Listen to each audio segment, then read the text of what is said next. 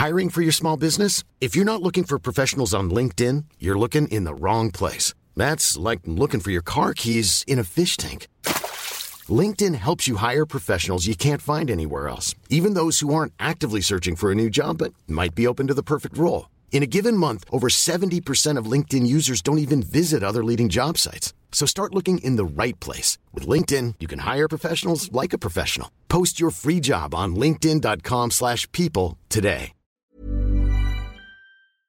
Éducation, santé, environnement. Ça fait dix ans qu'UBS, le sponsor de cet épisode de la story, s'engage dans les investissements responsables. Alors quand j'entends dire qu'il y aura un avant et un après Covid-19, je sais déjà que pour UBS, l'après se fera comme avant, en faveur de la société. C'est aussi pour ça que j'ai choisi d'y placer mon argent.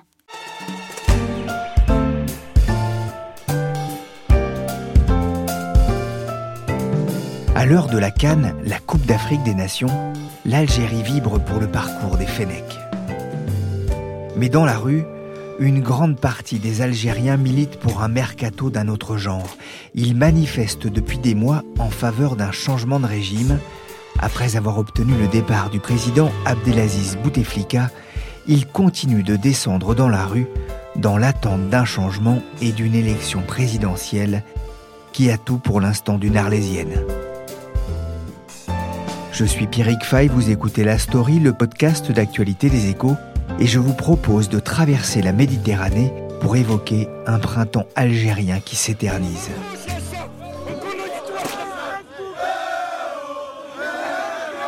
Pour la neuvième fois consécutive, les rues d'Alger étaient bondées. On ne s'arrêtera pas tant que vous ne partirez pas tous.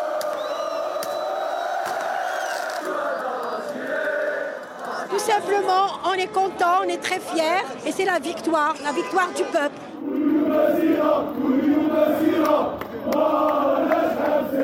Le 2 avril, il y a trois mois, Abdelaziz Bouteflika est parti juste avant l'organisation d'un simulacre électoral. Âgé de 82 ans, le héros de l'indépendance algérienne au pouvoir depuis 20 ans n'était plus que l'ombre de lui-même après un accident vasculaire cérébral. Depuis le 16 février, les Algériens manifestent pour dénoncer l'acharnement de ses proches à le maintenir au pouvoir à tout prix. Journaliste aux échos, Nicolas Kérodren a eu le privilège de se rendre à Alger pour voir de ses yeux ce qu'il se passait et l'ambiance dans la rue. C'était il y a plusieurs semaines déjà, et à son retour, il m'avait raconté ce reportage pas comme les autres au milieu des manifestants, dans une ambiance de Coupe d'Afrique des Nations.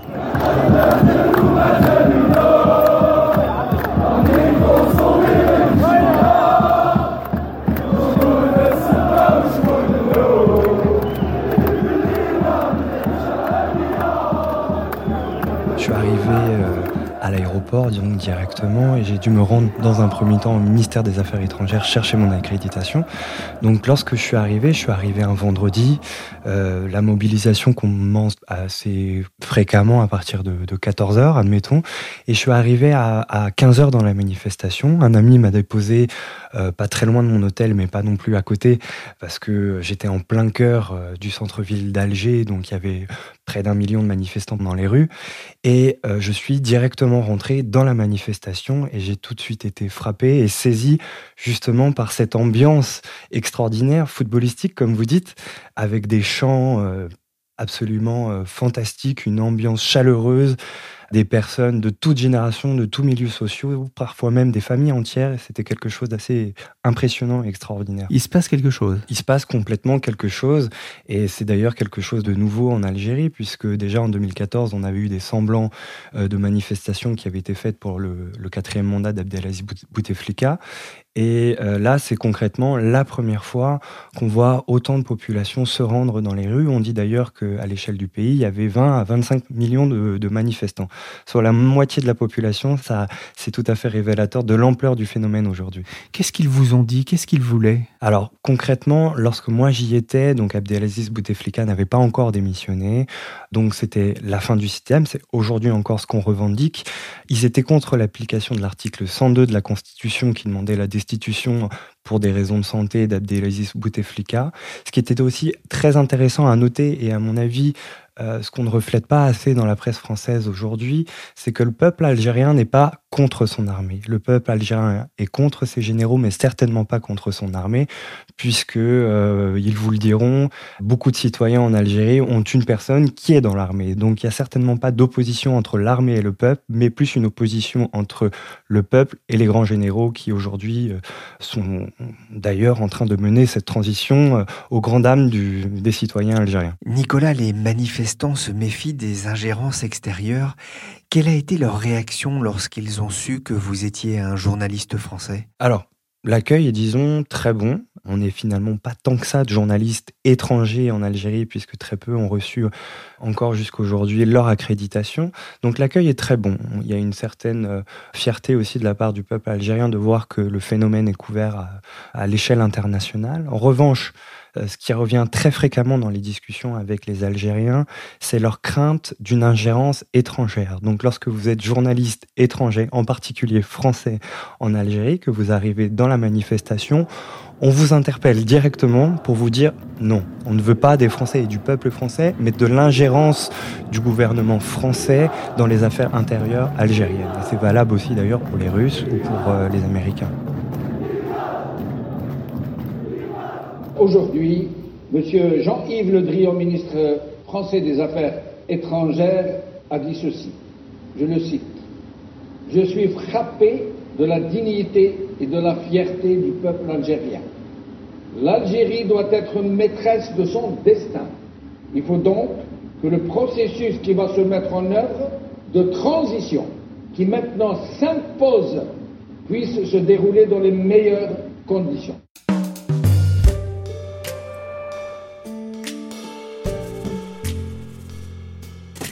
Voit que les arts se mêlent aussi à l'exaspération de la rue. Il y a deux chansons qui tournaient en boucle dans les cafés. Je pense à toi toutes les nuits, mon pays, ma famille, l'Algérie, ma patrie, pour qui je donnerai ma vie. On écrira l'histoire comme nos héros, nos martyrs. D'ailleurs, c'est assez marrant puisque ce sont deux chansons qui sont interprétées et écrites par euh, deux rappeurs très connus en France qui sont euh, Soul King et l'Algerino. Et on voit d'ailleurs que ces, euh, ces, interprètes ont très vite euh, saisi l'importance du mouvement en écrivant deux chansons et en composant deux chansons, dont l'une d'elles s'appelle Liberté, ce qui est tout à fait révélateur aussi du mouvement populaire qu'il y a aujourd'hui en Algérie.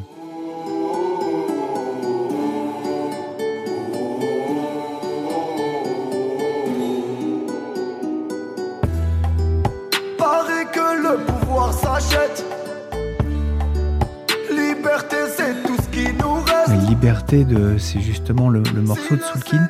50 millions de vues sur Internet au moment où on enregistrait cette émission, c'est énorme. C'est énorme, c'est énorme. Et bien au-delà de la musique, je dirais d'ailleurs que euh, euh, les artistes se sont saisis également de ce mouvement populaire. J'ai pu assister à une, à une scène assez euh, intéressante en plein cœur du centre-ville d'Alger, donc non loin de la place Maurice Audin et de la Grande Poste, là où d'ailleurs tout se joue. Une scène où un artiste avait installé une fresque en plein milieu de la ville et euh, il permettait aux citoyens et aux manifestants qui étaient là de d'immortaliser le moment en signant la fresque. Et j'ai pu parler notamment avec un, père de famille qui a amené sa fille qui n'était pas d'ailleurs en âge d'écrire ni de signer quoi que ce soit, qui a pris le stylo volontairement et qui s'est mis à dessiner sur la fresque. On a envie de savoir qui sont ces, manifestants, euh, Nicolas, à quoi ils aspirent. On en avait parlé avant de votre départ parce que j'aurais bien aimé les, entendre, mais alors c'était vraiment compliqué. Hein. Alors je dirais pas que c'était compliqué nécessairement. En revanche, ce qui est sûr, et ça fait aussi partie d'un travail peut-être un peu journalistique, j'ai pas voulu euh, sortir mon micro. Tout d'abord parce que en fait ça facilitait simplement la discussion entre nous, et aussi parce que dès que je sortais un micro ou un appareil photo, j'avais euh, deux policiers en civil qui m'interpellaient et ça me prenait énormément de temps dans mes dans mon travail puisque je devais passer au moins une dizaine de minutes avec eux à expliquer pourquoi j'étais là et qu'est-ce que je faisais, plus la vérification des papiers. Donc effectivement, je n'ai pas pu les enregistrer, Pierrick. Mais vous avez pu parler avec eux, écouter leurs doléances, leurs espoirs aussi, c'est important. Il y a vraiment plusieurs typologies de manifestants alors, je dirais même pas qu'il y a plusieurs typologies de manifestants, il y a tout un peuple, concrètement, euh, qui, c'est ce que on disait d'ailleurs tout à l'heure. Vous voyez des jeunes, des vieux, des chômeurs, des travailleurs, des familles entières, comme je vous le disais parfois. Ce qui est intéressant aussi de remarquer dans les manifestations, c'est à quel point les Algériens sont en train de se réapproprier leur symbole, à l'image du drapeau algérien qui flotte dans les airs comme euh, le drapeau kabyle les Algériens, tout, tout, tout, tout le peuple algérien, même dans le sud du pays, dans le Sahara, il y a des manifestations euh, qui sont organisées. Donc vraiment, tout le pays est en train de se saisir euh, de ce mouvement populaire pour imposer sa voix. J'ai vu quelque chose de fascinant aussi sur Twitter il y a quelques jours. C'était un, jeune homme qui annonçait la naissance de son enfant. Et c'était le premier enfant né sans avoir connu Bouteflika au pouvoir. Ça aussi, c'est très fort. C'est très fort, effectivement. Et d'ailleurs, tous les jeunes vous le disent. Nous, on a aujourd'hui, c'est ce qu'on m'a dit à plusieurs reprises, et encore une fois, j'ai pu interviewer des jeunes qui viennent de différents milieux sociaux. Les jeunes, ce qui revient directement dans leur discours, c'est nous, on a connu que Abdelaziz Bouteflika au pouvoir. Et ça, c'est quelque chose d'absolument gênant euh, chez eux aujourd'hui. Et pourquoi, à mon avis, ils se réveillent, se rebellent contre Abdelaziz Bouteflika? C'est parce que euh, Abdelaziz Bouteflika, qui est une grande figure de la lutte de libération de l'Algérie, c'est plus quelque chose d'aussi prenant chez les jeunes. Ils n'ont pas connu euh, l'indépendance de l'Algérie.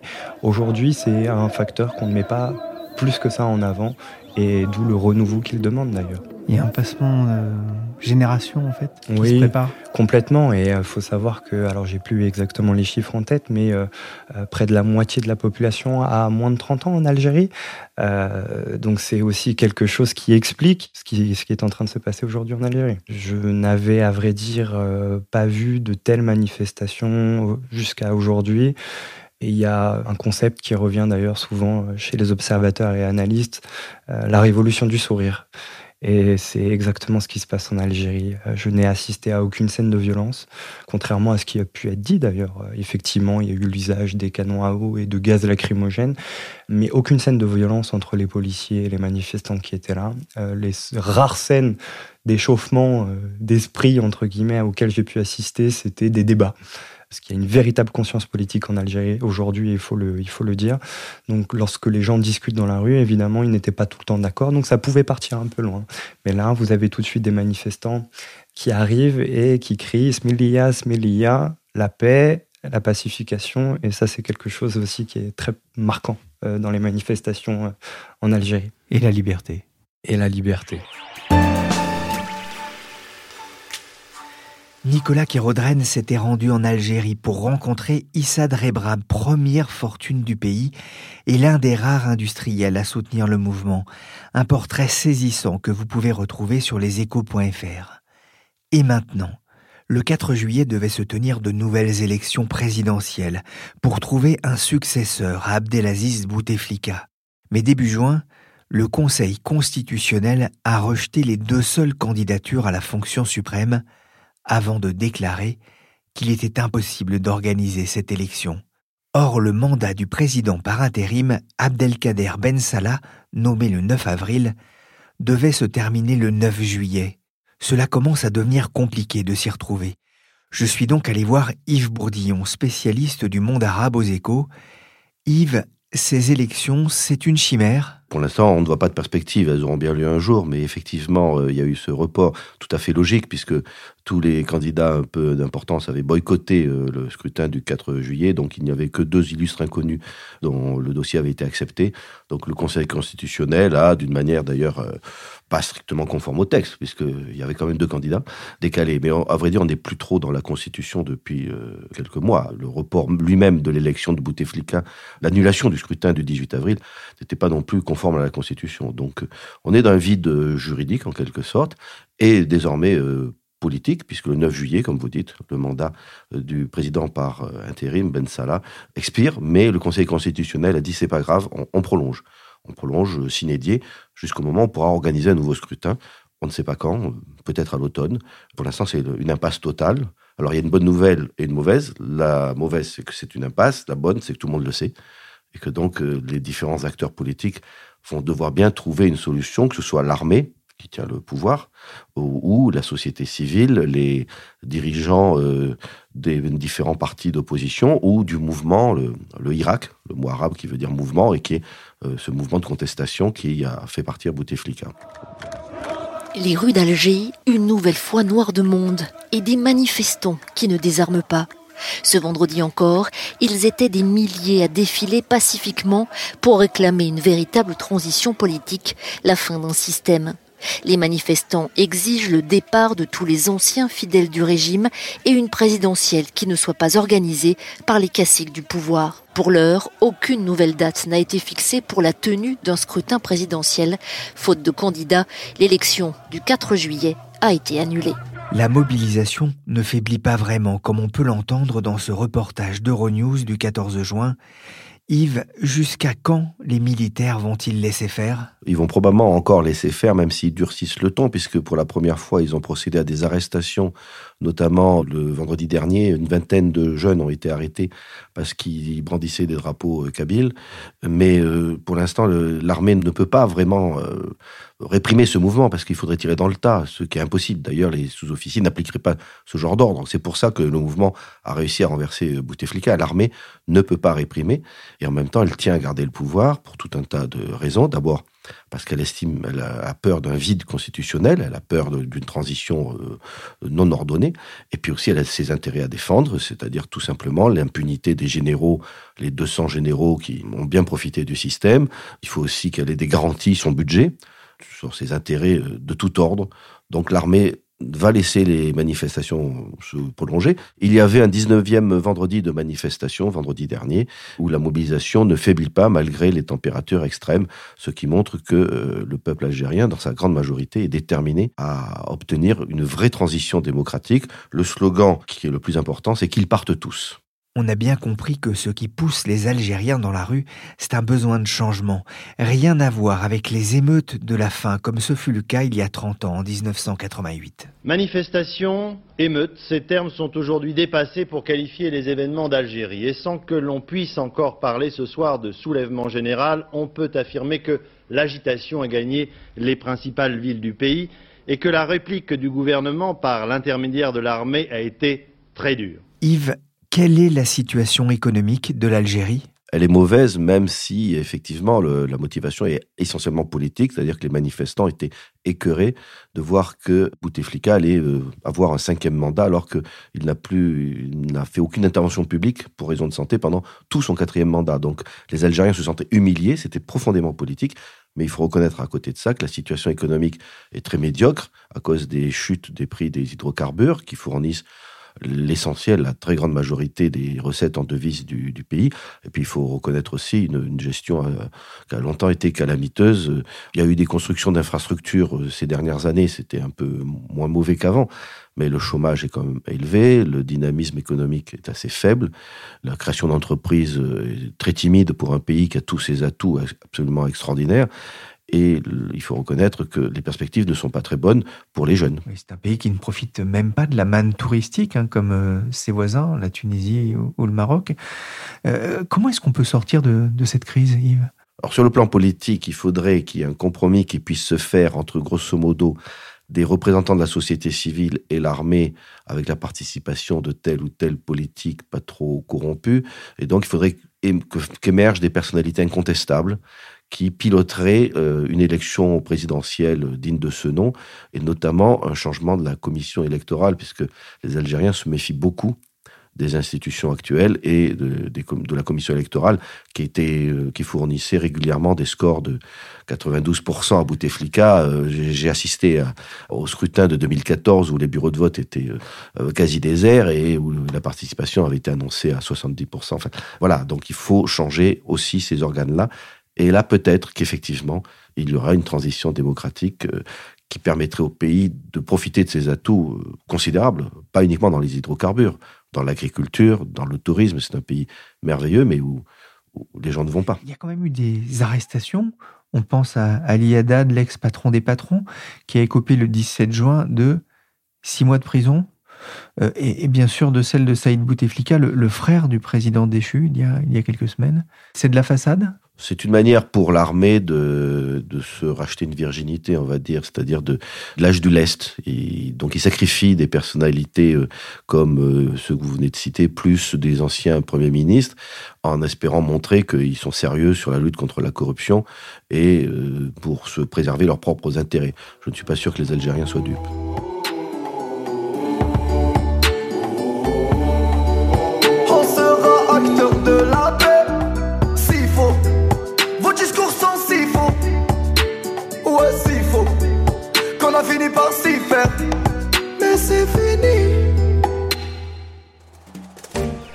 Merci Yves Bourdillon des Échos, merci aussi à Nicolas Kérodren pour ce reportage passionnant à Alger.